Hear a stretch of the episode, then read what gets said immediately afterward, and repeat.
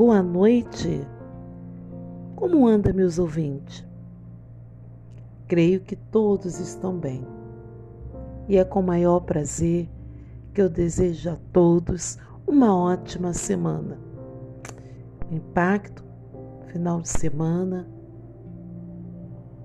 em Brasília, em todo estado. Mas é um momento de vigilância e hoje o nosso Pedocast, eu senti o desejo, eu mesmo, deixar um texto para reflexão, uma mensagem, que está lá em Mateus 24, versículo 7. Você que conhece a palavra, vai ouvir, meditar e ver que esse é o momento. Portanto, se levantará nação contra nação e reino contra reino. Haverá fome, peste, terremoto em vários, em vários lugares. Mas ainda não é um fim. Amados ouvintes, temos uma semana, estamos de iniciar de um novo ano, 2023. E muitos devem estar se perguntando: poxa, mal começou o ano de 2023 e já quebraram tudo e já está nessa situação. Mas vamos deixar algo bem claro. A profecia de Deus, a palavra de Deus, elas têm que se cumprir e ela precisa estar ativada em nossos corações.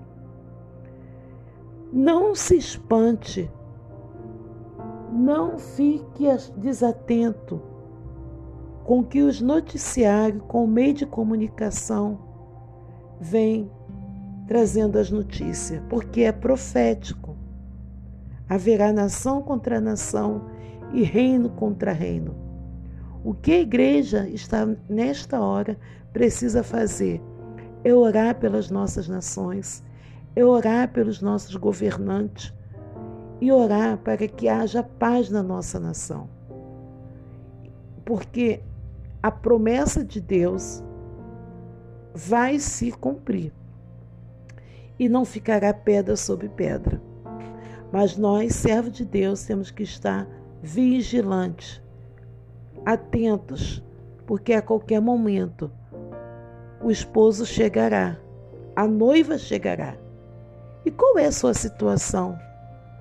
Muitas das vezes nós fazemos tantos planos e vamos continuar realizando nossos planos, mas na direção de Deus, não perdendo a nossa fé, confiando no Senhor, para não sermos enganados nem com a direita e nem com a esquerda, mas estarmos firmes na promessa e na palavra de Deus. Fica aqui para os meus ouvintes esse alerta, essa mensagem, em dizer a todos: portanto, se levantará nação contra nação, reino contra reino, haverá fome, peste e terremoto em vários lugares, mas ainda não será o fim.